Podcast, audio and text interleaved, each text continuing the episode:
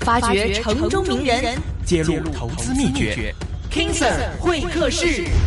好的，又到了 King Sir 會客室這個環節了。好啦，那麼 King Sir 其實這個嘉賓呢，就唔係你介紹嘅，呢個我自己一路識嘅，係好朋友嚟嘅。呢個啊呢個誒曾經咧都好容易揾佢，不過依家難咗，因為佢變咗有星級 嘅嘉賓。本來佢已經係好星級啦，不過自從講咗細價樓爆煲論之後咧，咁啊更加升級啦。全港嗰啲頭條頭啊，即係電視啊、電台啊、報紙啊，全部網上啊，全部啊冇人唔識佢啦。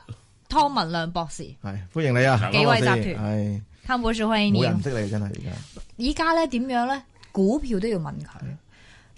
去咗啲啊啊財經雜誌頭啊版，哇三百八港交所，哇勁 喎！家好犀利㗎。佢叫人沽匯豐，唔睇到匯豐啊係啊嘛。跟住佢收喂幾幾三多百三八百中晒八啊？啦，已經幾幾多啊？咁啊，沽咗未啊？未？未未沽，你未手睇上幾幾錢？睇多幾錢啊？沽。我我諗五百蚊咯，我諗五百蚊咯。五萬蚊到啊！五百係蚊啊，你幾時買㗎？唔係而家冇，即係即係我哋估計有舊年買嘅，我你舊年係幾時啊？幾多錢？一一一百四十蚊度咯。哇！升一倍啦，已經一倍咯，已經一倍咯，五百蚊升兩倍幾喎，好過你啲樓喎，你應該賣晒你啊！好難買咁多貨，好難買晒㗎，一推個市場，對冧個市場，咁啊係真係冧啊個市場一對點睇五百蚊啊？嚇！點解係五百蚊啊？咁樂觀，唔好意思啊，唔係我哋講下有個股票係。啊我想聽下咯有估計㗎。啊咁我覺得我哋一班投資者，一班投資者咧就即係嗰啲物業投資者誒誒頂級㗎啦，即係頂級啊！咁啊，每一個月咧都有一次聚會㗎。啊哈，每一個月有一次聚會嘅。嗯咁咧就就誒嗰嗰舊年七月嗰陣時咧，嗰、個聚會咧，阿陸德宏坐我對面喎，哦坐我對面、十幾個人對面，不過突然間話：啊喂，阿湯啊，醒一隻股票 number 俾佢哋，咦買呢個三年睇五百蚊。三年睇五百蚊我話好啊，因為陸東啊同我唔係幾夾嘴型㗎，知 知 嘅知嘅知嘅知嘅知嘅咁啊咁啊咁好，我話你係咪跣我嘅心 間？ 係嘛？似喎，啊佢話嗱三八八啦，三八八三年睇五百蚊，即係舊年七月咁三百啊咁我話啊咁我又同意喎，我又同意，點解我我有啲理由同意咧？我就有三八八咧就係、嗱，我唔唔中意買啲股票咧，就首先咧佢個債務唔知啊，係即係係債務唔知係係係。第二咧佢個個賠償唔知，突然間要賠償俾嗯人罰啊又唔知。係第三個股票咧就係話誒唔派息嘅，又唔過癮嘅。第四種股票咧就成日都要供股嘅。第五種股票就係貨源歸 邊。咁貨源歸邊啊啊？咁啊，第六種股票咧，如果係難買難賣係嘅。係啊哈咁我呢幾日啊，我話啊，咁啊三八八得喎，三八八又同意喎。你買過未嘅三百八港交未所啊，未啊。 OK，未買第一次咋啊咁我就係諗緊嘅，我實想諗緊去買呢只。咁個個餐飯幾好啊，真係我係佢嘅咁啊，咁啊就係 就係咧就點咧？就因為張華峰喺度啊係，啊張華峰喺度哦啊，張華峰咁佢同意嘛係係係佢都同意。誒啊咁我張華就峰點講？就咁我就話話誒啱啊，我同意，不過要一個條件啫。係嗰陣時滬港通未通嘅，哦，我話要滬港通通咗之後咧，港交所成交量咧超過一千億咧，咁呢個 turbo 引擎嚟係嘅，咁呢個 turbo 著著著咗咧，咁呢呢個港交所就飆啊！哼咁你一路都冇着噶，通咗都冇着，嗯但係復活之後佢着，突然間去到二千幾係，係億，所以佢嘭嘭聲上咯，但係 P E 都四廿幾五廿倍咯係啊！喎，即即唔算貴㗎啦，而家而家而家四十幾五十倍嘅市盈率即係喎。百實實整呢個五萬呢蚊個就成交量咧，就係港交所成交量誒，我諗咧佢越嚟越大幾嘅，大啊！我諗大到係六七即千係億嘅，有六七千億嘅。深港通咧，即係啊我諗你深港通加滬港通六七深港千，係咯但但真真真係咧，我同意係大時代嘅，即係所以你我覺得兩年內五百蚊，一年內五百蚊？兩年內未來嚇。兩年內呢個應該係做頭版喎，唔好講咩爆煲論，呢係啊個先好唔好講啦揾係啦，呢個先頭係版犀。利啊！咁兩兩年內仲仲有冇第二乜隻啊？ 唔係點點解點解佢會做頭版咧？點解會投頭版咧？剛剛剛去到去到個雜誌嗰度咧，佢要六個記者訪問嚇啊，即係六個喎，唔係一個係六個記者訪問你一個人，係問我又好似審犯咁噶，咁佢就問我：喂，咁咁我哋有一啲錢個個都有百幾萬啊！我係有啲錢想買樓買層樓，而家即係話我話唔好啦，我話即係而家即係你睇到個爆煲論都咁樣，你唔好買住啦，因為咧啲供應嚟緊好多啊！即係而家都睇到，因為啲新樓啲供應好多，新樓同二手樓同價。咁我話，咁佢話做咩？咁你買股票咯，你買股票，你買乜嘢？我買港交所咯。我嗰陣時係三月喎，哦跟住就三好月意啦嗰時唔佢怪就佢係得哋啦佢哋有做。嗰陣時係訪問佢爆煲論，係啊咁順便講下股票啫。我搞啊咁講我股 票，咁佢咁啊佢佢嚟佢嚟佢佢嚟話買股票啊嘛，叫唔係買咩買咩股票啊嘛，話買樓啊唔好。咁啊唔好啊，買下股票啦，我話買下股票啊，咁我嗰我梗係介紹啲穩陣啲嘅嘛，係即係係穩陣啲。咁你港交所唔會唔穩陣，因為就算幾多倍 P E 都好咧，佢都即係唔唔會唔見咗佢㗎，唔啊會唔見咗佢係。咁啊變咗咧，穩陣穩陣啊佢咁佢哋就話啊同意喎。咁我佢我身邊咧收到風咧，呢六個記者都同埋附近佢哋識啲人咧，都好多買咗㗎。切，又冇預我嘅， 我又訪問你咁多次，又冇整個三百八嚟，真我都唔係知㗎，我都唔知㗎啊三百蚊。先同我三百蚊啦。嗱，而家唔好買住啦，而家唔好買住啊係而家唔好買住仲。有仲有一倍喎，嗱，啲人即係講咪嘅六咁，你話我我六成啦我都係都有咁講，都係即係六都都信佢七折噶嘛，咪三百 五十啦，真係。 咁而家三百蚊都即係我都係隨時會放㗎，真係隨時會放㗎，真屌係啊。但係有實際而家放啊，調翻轉啦，而家放你啊係換翻去匯豐㗎，講，會哦，我匯換豐翻去匯豐，我都匯放豐我都放咗三分一，換翻去匯豐㗎。我哦點解咧？又匯豐匯匯豐咧就誒、呃我我我我我我我我亦都解釋咗啲點解唔中意佢，我唔中意我唔中意佢嗰個嗰、個嗰、個 CEO 啊。係 啊，我即係個個佢因因為點咧？唔係個樣啊，而佢佢個責任咧就係嚟嗰時咧係跟刀手，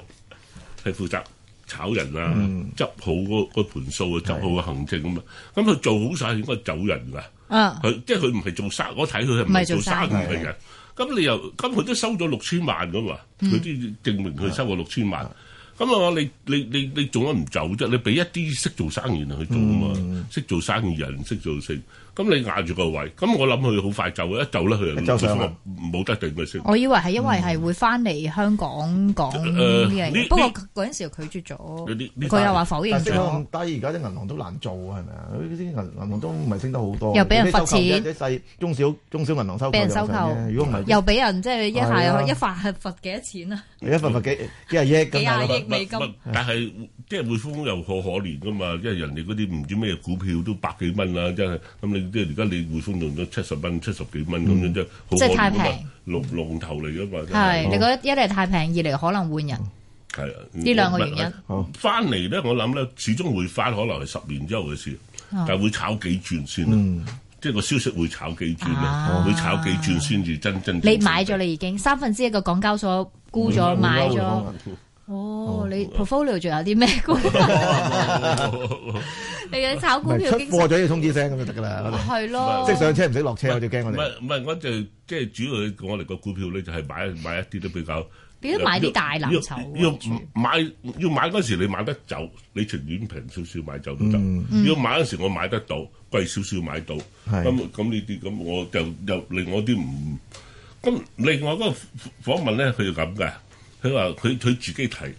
咁漢能得唔得？我就話唔得喎。有人問埋你可能佢即係當你股票專家咁唔嘅。係佢就話喂，阿啊林一鳴博士喎係咪林係林一鳴嘅問題啊！ 我話唔係啊，係貨源歸邊我嚇咁樣，因為你係咪林一鳴嘅問題？我覺得啲人善你，因為係林一鳴，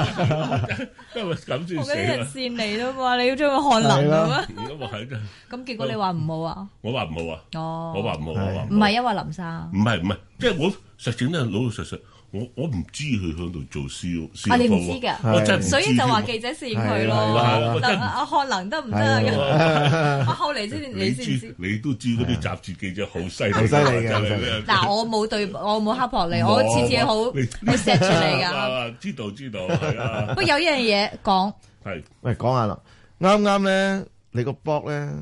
係寫開文嗰個係。停咗三日喎，係哇！啲一眾嘅 blog 友風發達北啲喎，喎咩要激嬲咗你唔係啊唔係唔喎係，咁啊咁啊一一句説話啫，真係一句説話。因為我任屋實情咧，我任佢哋講啊，咁可能鬆得滯啦，嗰個就係係所以就咁啊，佢佢佢，我我佢佢就話：你淨係講世界樓，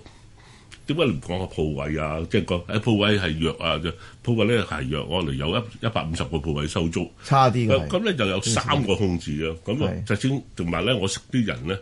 誒即係啲有有鋪位嗰啲咧，即係十幾二十幾個嗰啲咧，佢佢哋準備咗，即係佢哋入貨嗰時候好平㗎。嗯普通啊，譬如我哋啲鋪位大約值一百五十億咁啦嗯嚇，一百五十億咧就係、我哋買入個個市值啊，唔係係借錢啊，市值咧係三三十億，即即係係升咗倍五喎，倍。五倍啊！五倍零零三年開始買係咪？零三年開始買，哦，哇，所以都我快喎買得，咁啊咧我就覺得咁佢就講，即係話啊不賢妻，誒黃總國不消提喎。嗯我話你點解用不賢妻啊？我話你冇可能用不賢妻 嘅，即係即係即係男人即係即係仲有 blood 度，我唔即係唔傲咁啊，咁啊即係我又唔覺得。誒咁樣要俾少少少咗啊！如果講你講響 blog 度寫寫係文章你嚟睇，要講到話不賢妻嗯咁，好似唔係幾好，即係話不賢妻，即係你你禍禍不及家人啊啊，禍不及家人咁啊！你咪都講，我點講都得啦嘛。係啊，所以你就封咁啊，唔封寫筆，就可能唔寫啦咁樣啊，咁啊，可能咦兩兩咁啊，咁啊唔係，咁即係我寫咧都係一個樂趣嚟㗎，否則都唔寫啊一。寫兩篇好犀利喎，嗯啊係啊。好多㗎，寫真係。我覺產量好得你豐富你寫嘢仲好聽過你講嘢，我哋有追㗎啦，係啊，係啊，佢寫嘢好好因為因為因為係啊好口語化嘛，係唔係啊佢佢係啊好口係，語化係啊咁，所以唔係真係封嘅，冇冇啊，咪三日咯，嗯，咪三日係啊咁咪寫翻寫翻係啊一次 好啦，我諗下次就唔好再下次啦係啊好好 hurt 嗰啲博友嘅。係啊係啊，唔係唔係，因為係有個理由咧，有個理由喺度。今日揾咗 King Sir 訪問你呢，就係因為你有本書出咗嚟，我大家就搶噶啦吓。嗱、啊我會擺喺我哋嘅 Facebook，如果有聽眾想要嘅，湯博士好好送幾本出嚟，係幾本咋撳幾本嗱，大家可以喺 Facebook 度即係寫低你自己嘅電郵，跟住我哋會抽幾個人。好啊好啊，啊，这本書叫《私家樓、細價樓爆煲論之始末因由》，咁啊寫埋啊全城矚目，語出驚人，大膽打賭細價樓即將爆煲，不過冇人同你打賭喎。冇人同我打。係啊，冇人你打你想請呃 我，不如你同佢打賭，可以請食飯喎 我佢。我攞一蚊出嚟啫， 今日就攞多啲啦。唔係唔係細細整嗰個世界樓裏邊，我講咧都話即係嗰個嗰個嗰個嗰陣時二月九號，我寫呢本係係係書嗰陣時咧，佢個樓市咧一路會上㗎，上緊一路嘅嗯上上多三個月先落㗎。實質我冇錯㗎，而家佢真係上多三個月之後要落啦，佢即係連要續落咗幾個禮拜㗎啦。嗯即係以以而家嘅中年嗯係嗯即係佢都係跌緊落嚟，即係跌緊落嚟。咁實踐一個好，即係撇開頭先我哋講開嗰個誒財務公司嘅問題咧，實踐係另外嗰個嗰個現象出現咧，就係個新樓盤啊，即係無窮無盡咁多新樓哇，盤，好熱新樓喎，盤有咩得傾下進喎型啊嗯係，好熱，同埋咧萬幾張飛收喎佢佢啊進營賣晒，賣賣咗四百零一個，佢佢有收800幾個萬收萬幾張飛係喎，入飛係咪啊？我冇記錯嘛？因因為咧都好多，一而家而人家抽而家成而家買好一勁嘅家庭廿張飛啊嘛，可以係啊係係啊啊，好誇張 㗎。因為因為而家啲炒家多啊嘛。啊炒炒家多，炒炒家炒家多，炒家多入啊！即係佢哋一一早一早人入，咁起入好多嘅。咁因因為咧，佢冇所謂，所以而家啲人問我咧，喂，你諗住買買買呢個誒進地咁樣？咁你你點都要你得二三百萬首期㗎啦，即係咁既然你有二三百萬首期咧，不如你湊夠佢咧，去入飛十萬蚊一張飛，你多啲餐市抽到啊嘛。哦，啊！你抽到咁嗱，抽到之後咧，你你二手樓同同區同區，即係同區新樓同二手樓同價。咁以往咧就二二手樓咧係平兩成至三成嘅啦。係係係咁仲有一個仲有一個原因咧，就係、二手樓個個個尺數咧係好啲嘅喎，即係個建築建築尺數。新樓貴上啲又嘅又唔好。嗯，咁而家咧一樣。管理費又貴啲。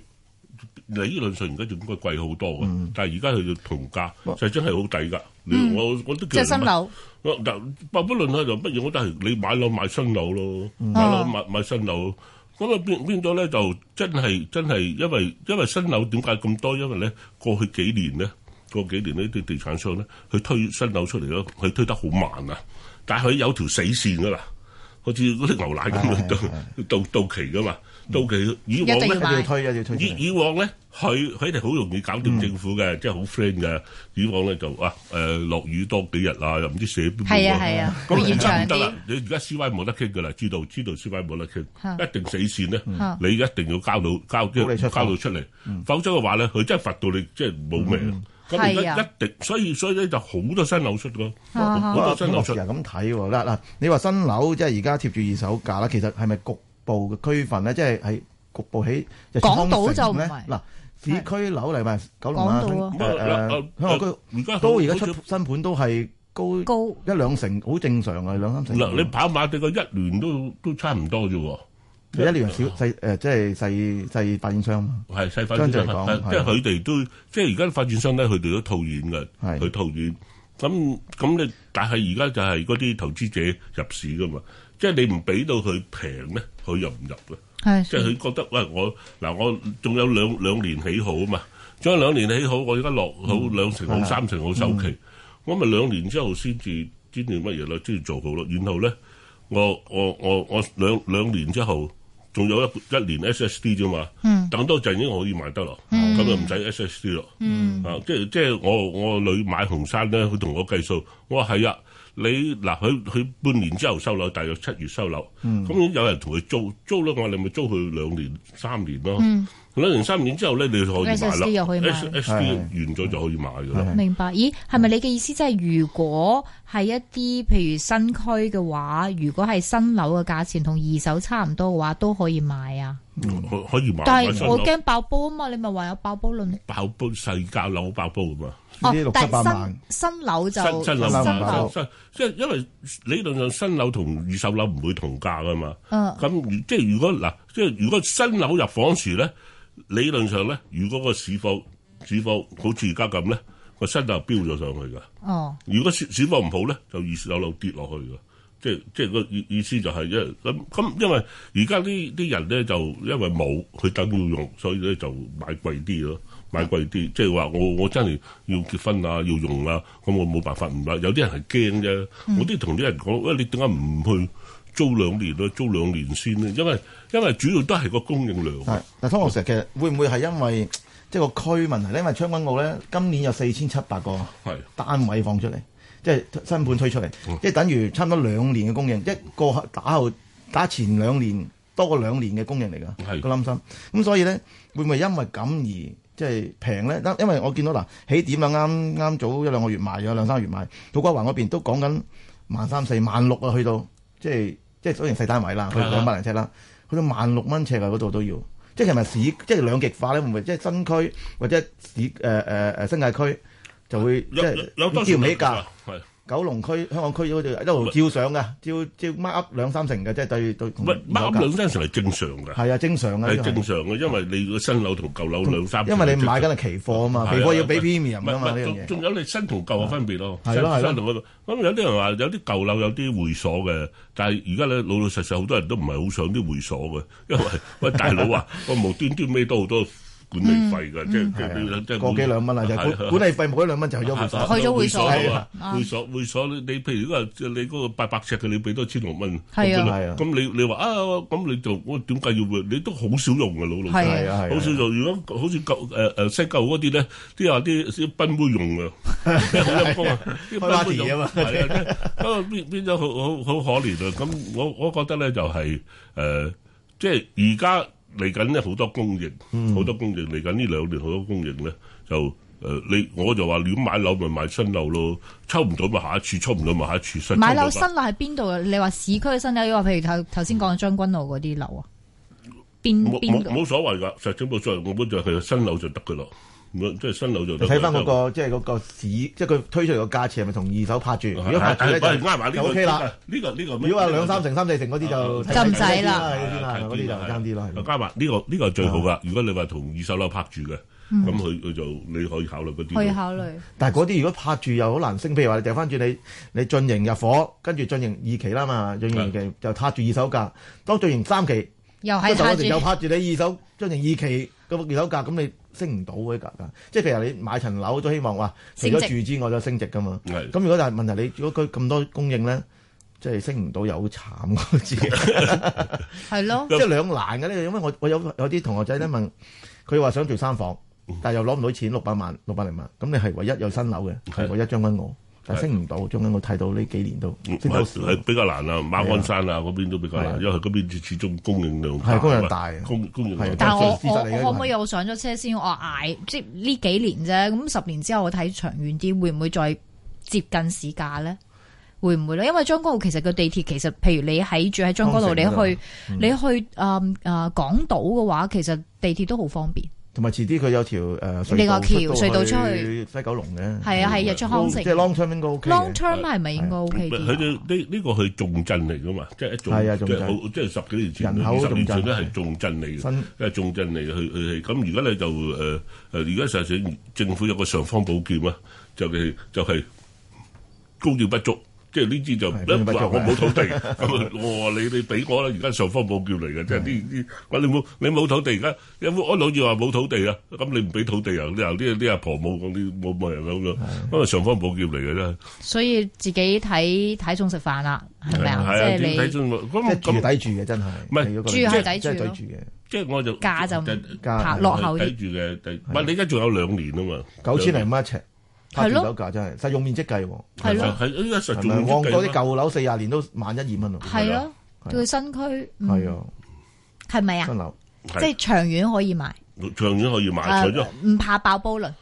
嗰啲嗰啲白煲咧就係咁，嗰啲細就價係樓嗰啫啲細價樓啦，細價樓係幾多？二百尺、三百尺嗰唔啲，係我諗五百尺啦，五百尺樓下，咁中即係國路到都有百五百尺 Ờ, 噶咯。咁啊，個個細價樓意思就係細價樓二手樓咧，而家係去咗一個好唔合理嘅。因為真㗎，講我時我見過啲深水埗啊，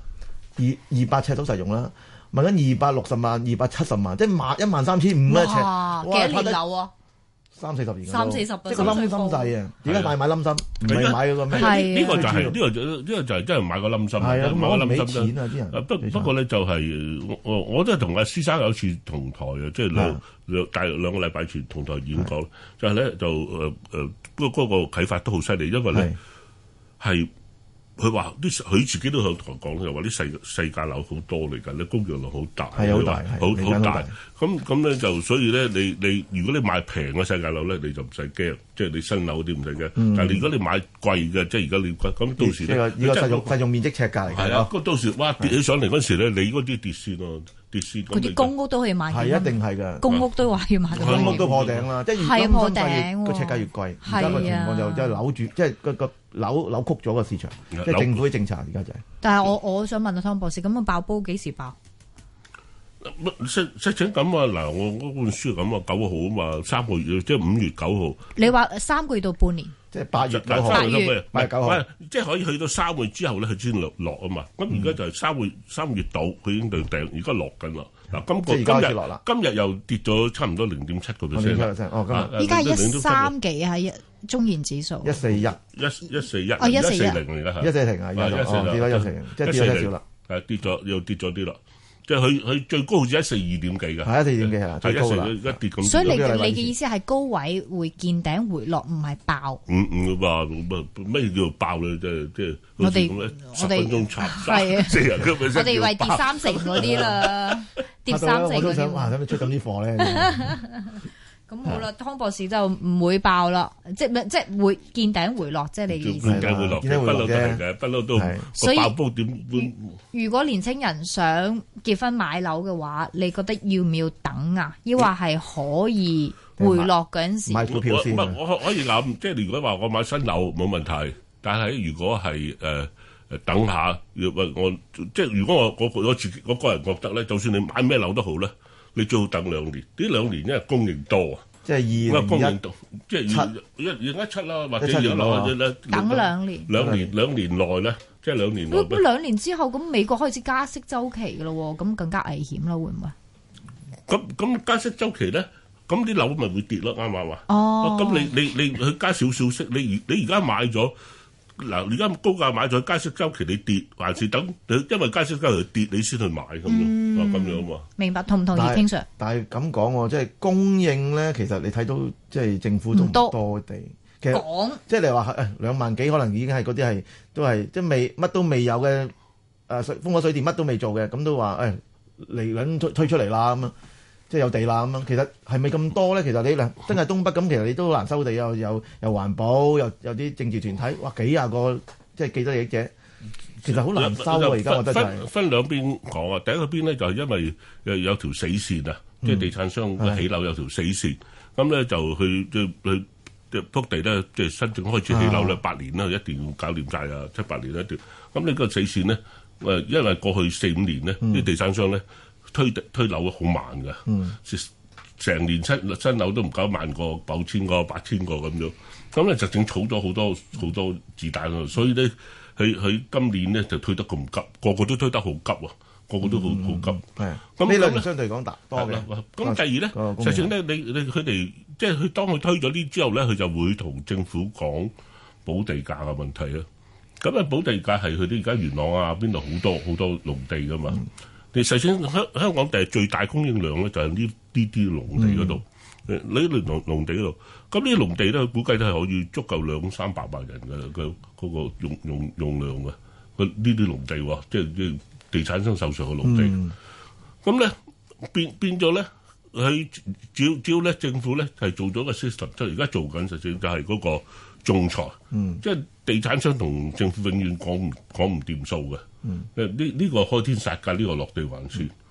咁咧、如果佢哋仲裁咧，譬如話委託世界性嘅嗰啲誒測量師行，真係仲裁咗之後，雙方都要接受嘅。譬如呢個地價誒，呃即、係會我因為我揸住幅農地嘛，你你你唔俾到平平，我咪唔起咯。係係。咁政府話：喂，你你你咁平，我唔俾你起，咁咪大家浪費咗響度啊嘛。不過不過，阿潘浩常我咁睇喎，即係你話你話二零一七年星期跌真係睇我我個人睇唔到啦。但係一一七年之前，我覺得就即係難大跌過，因為點解咧？你而家歐洲都話講到二零一即係放水放到一六年尾九月，美國又加唔到息，大家睇到計唔到息，因為點解咧？同埋加息加得唔多，因為睇到㗎，佢佢八八即係八幾年開始加，即係個個個加息周期啊，嗰陣時八八八八幾年嗰陣時啦，可能廿幾厘，到九七年嗰陣十厘到，跟住去到零八年啊頂啦，去到五厘，而家再加息咧，估計都係一兩厘兩三厘，係即係兩個即係個同個意啊加，因為佢冇能力去再再大幅加息嘅，因為佢佢可能 GDP 有成三四個 percent 係俾緊交緊交緊息口嘅，淨係係加息口啫。你如果加大幅加息咧，可能 double。咁八個 percent GDP 八個 percent 係俾咗息口咧，其實佢減唔掂嘅成個國家係。咁所以所以息口嚟講，我相信就唔會令到大家大唔跌嘅。係我唔係我我同意啊，所以我認為咧喺嗰個我我我就話呢個誒呃影響樓市啊嗰個質素因因素裏邊息口唔重要啊，因為我除咗之外咧，我哋仲有個壓力測試啊嘛，三厘個壓力測試，即係你買得樓嗯咧，你即係加三厘都頂得順嘅，即係用壓力測試咯。咁掉翻咁講啊，方老師，嗱，如果三厘的話，其實嗱，而家買得樓嗰啲人咧，一般嚟講咧，即係可能冇首期嘅做九成，但係問題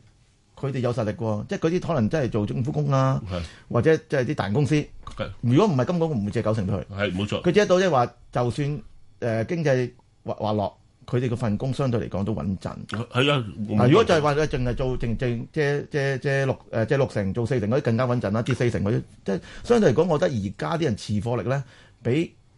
打之前嗰幾年更加更加強，所以佢哋其實就算樓價大跌咧，都唔即係佢哋唔會放貨咯，所以未必能夠令到樓價八大步跌。。同埋同埋佢哋好多都係即係自用啊嘛，唔同九七嗰時，哇十個裏邊有八個炒嘅我嚟，而家大部分都係自用嘅，自用就算跌一成兩成，佢都要住噶嘛，佢冇力冇冇冇言，就算啊跌一成兩成買咗層樓，佢都要住，咁所以係咪其實個跌幅咧比以前一定少好多咧？啊少好多，少好多，少因為因為我跌幅就係我頭先都係講個供應嘅問題啫啊，係主要供應，即係供應，即係即係即係咧誒呢呢個排行榜咁計數咧，我認為個經濟咧，嗯整個香港個樓市咧，就比任何嘢都最重要噶啦。如果經濟真係好壞咧，你香港啦咁，咁第二咧就係供應量。係咁供應量咧就真係會出現好多。咁啊呢呢個我我我我我即係好多好多方面去嗯了解到咧，嘅、供應量真係出現出現到出嚟㗎。係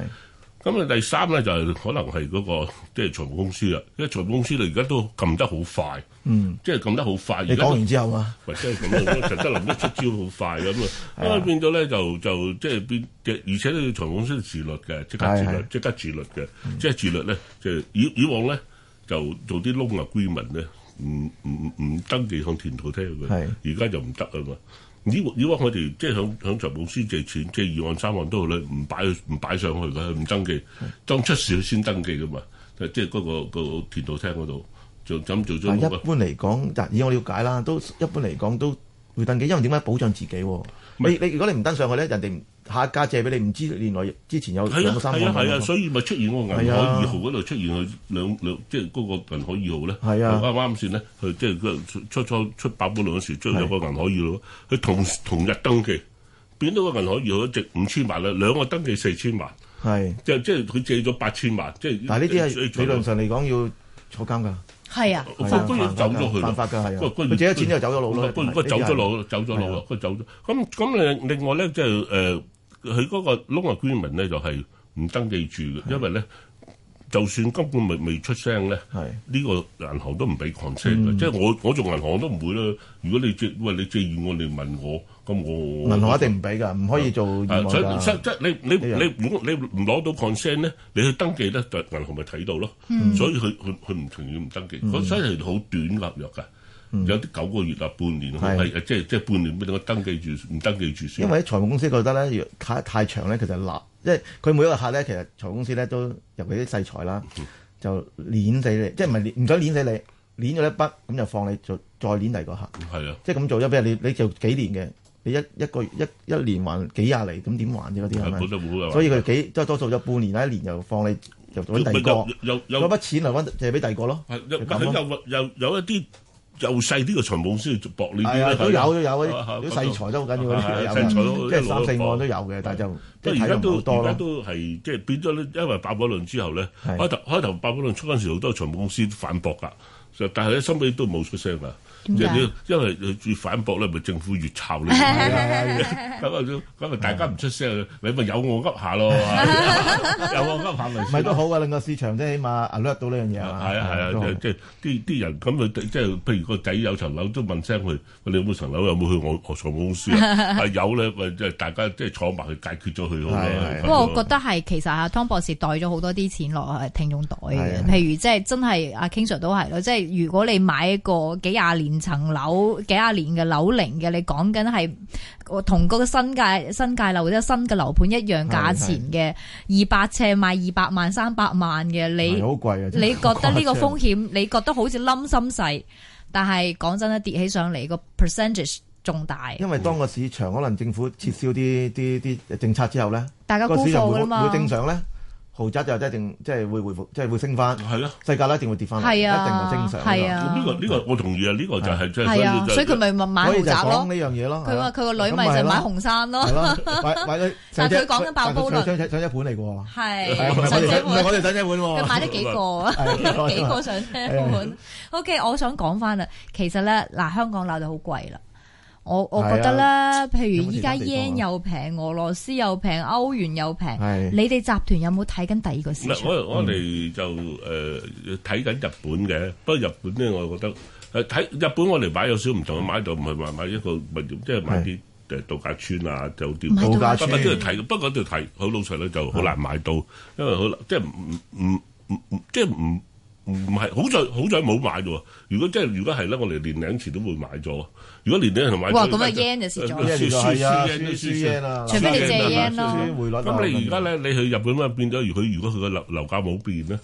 咁亦都買得過嘅，因為第二日佢都唔唔變。但係會唔會 yen 去到一五零咧？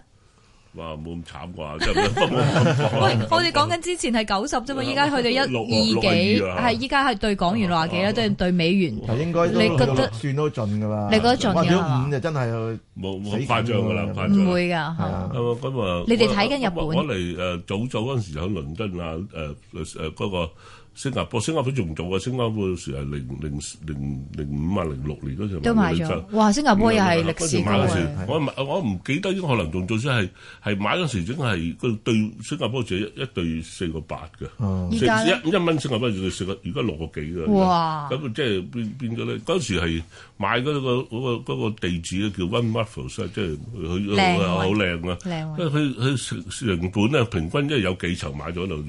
三四千尺一層，咁係